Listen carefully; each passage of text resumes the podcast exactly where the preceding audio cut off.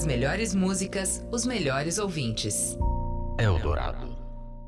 Você está no Fim de Tarde Eldorado.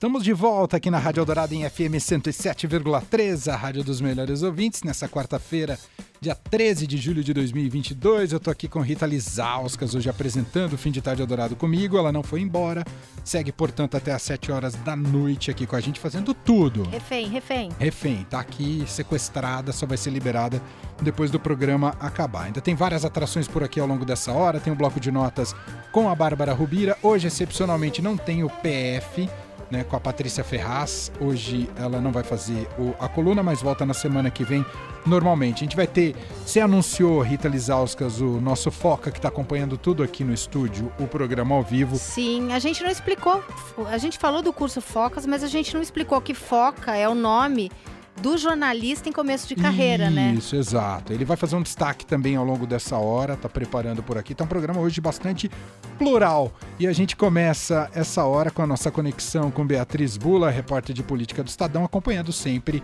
né, os fatos da política e também sobre o processo eleitoral. Olá, Rita, tudo bem? Olá, Beatriz Oi, Bia. Bula. Desculpa. Tô- Oi, Rita. é muita gente. Oi, Emanuel. Eu sei. Eu, eu sei, tá lotado aí então o estúdio hoje. É, depois de ficar muitos dias sozinho, hoje tá cheio de gente por aqui. E eu achei Bia. que eu ia te encontrar aqui, Bia, mas enfim, não foi dessa vez. Vai ficar pra próxima, mas espero que muito em breve, Rita. Ah, que bom. E vocês falaram que tem um Foca acompanhando aí, e além de ser jornalista em começo de carreira, é quem fez o curso de focas do Estadão, né? Que a gente chama de foca. E eu fiz, né? Ah, É, faz um tempo já, não mas eu sou ex-foca, como Tá a gente vendo, chama. Leonardo, como dá certo? Tá vendo? Pode falar, Leonardo. Ah, é muito bom falar no microfone da Eldorado pela primeira vez. Obrigado pela força, Bia. Olha só, bem-vindo, Tá? Leonardo. Tá vendo? É isso. Não sabia desse, desse aspecto. Ô Bia, vamos aos assuntos do dia hoje, começando sobre a ida do ex-presidente Lula a Brasília. O que, que você destaca pra gente em relação a isso? É, Manuel, o presidente, ex-presidente Lula, ele teve é, uma agenda que eu destacaria aí três, três movimentos importantes. Então vamos começar com o de hoje, que foi um almoço com o presidente do Senado, Rodrigo Pacheco, que é do PSD. É, uma foto simbólica aí, é, uma aproximação que o Pacheco já vinha ensaiando de alguma maneira é, com o ex-presidente Lula. É, vendo, claro, né, o Congresso começa a, a assistir é, o desenho de uma campanha eleitoral que mostra aí que vai afunilando entre dois candidatos de uma maneira muito antecipada, né? Até agora, pelo menos, estão na liderança Lula e o presidente é, Bolsonaro. Então, também há um movimento dos políticos ali de Brasília é, que pretendem se manter como parte desse establishment político nacional de abrir portas, é claro, né, mesmo aqueles que até agora não representaram uma oposição ao governo Bolsonaro, o caso do Pacheco, né? É, e aí na pauta desse almoço um, um, tema óbvio que é a eleição, mas de uma forma não tão óbvia assim, né? Porque a gente vem comentando aqui que um dos assuntos da eleição desse ano é justamente a eleição acontecer e ter o seu resultado respeitado, não ter o seu resultado confrontado. Algo que não se sabe ainda se vai é, transcorrer de uma maneira muito pacífica, visto que um dos candidatos, e no caso o presidente Jair Bolsonaro, vem fazendo investidas contra o sistema eleitoral vigente no país. Então, o que os petistas saíram falando da reunião é que o Pacheco se comprometeu com essa questão, ou seja, sinalizou que ele que, que há, né, por parte dos candidatos, seja, seja eles quais forem, é, ali no Senado, nele, na figura dele, um aliado no compromisso de respeitar o resultado da eleição é, no sistema atual vigente, com urnas eletrônicas, etc., o sistema segundo o qual a gente tem eleições e as quais se realizarão neste ano.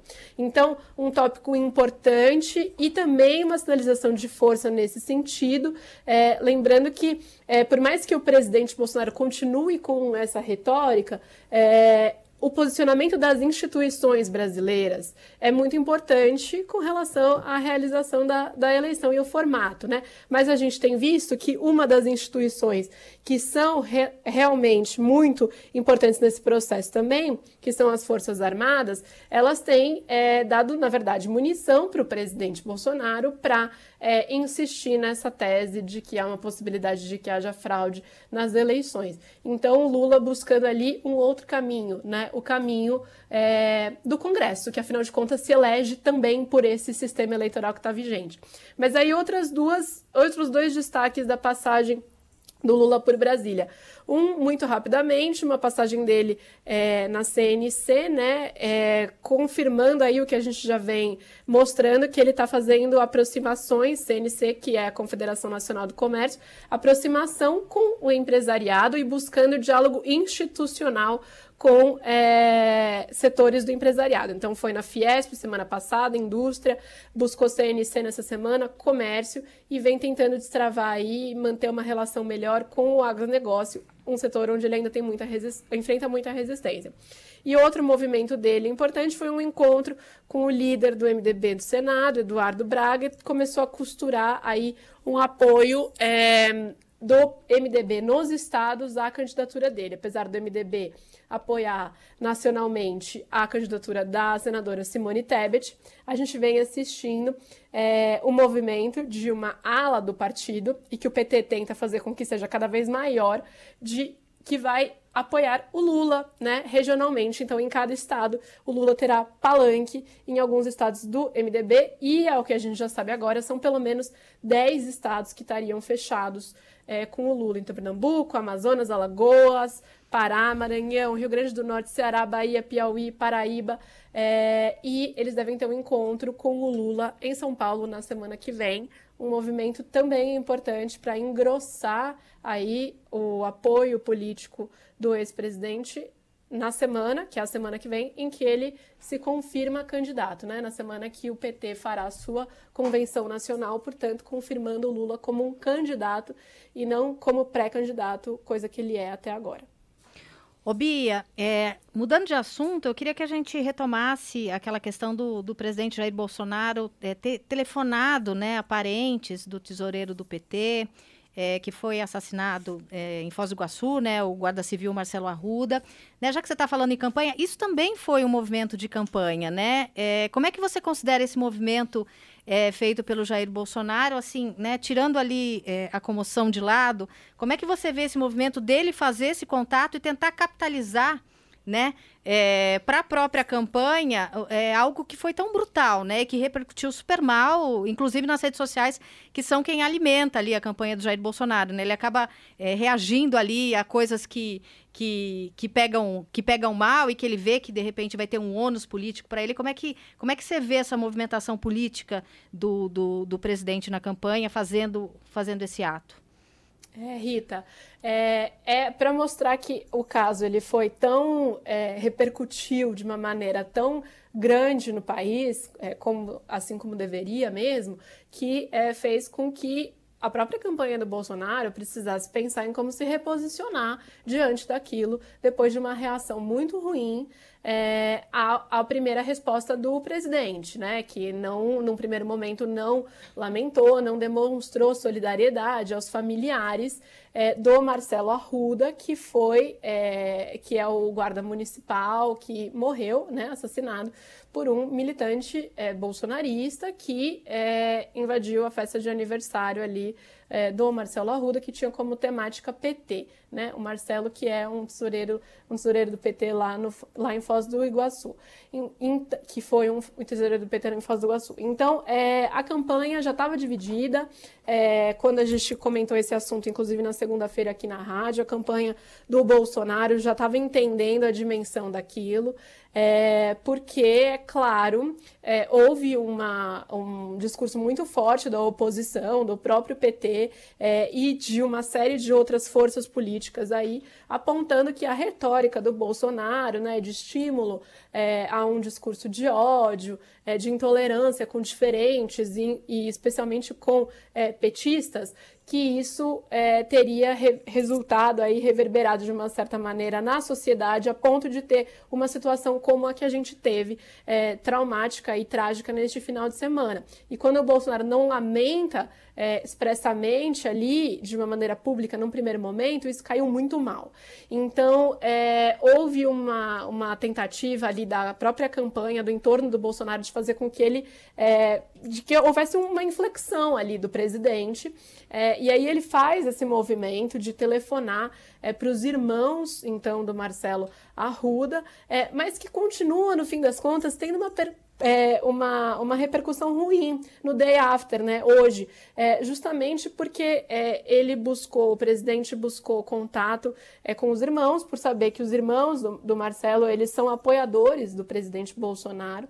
Então há um vídeo, né, que foi gravado é, de parte daquela conversa e que foi divulgado, inclusive, nas redes sociais, é, um deputado bolsonarista que fez essa ponte entre a família, é, entre os parentes do Marcelo e o próprio presidente, mas aí a gente já tem hoje também na imprensa declarações do filho mais velho, né, é, do, do Marcelo, da vítima, né, do filho, é, falando que eles mesmo, né, ele, a, a, a viúva, não foram procurados, é, que eles não querem que haja um uso político da morte do pai nesse sentido. Então virou, na verdade, Bolsonaro acusando a, a esquerda né, de fazer uso político do caso para atacá-lo. É basicamente esse o recado que ele tem passado de lá para cá.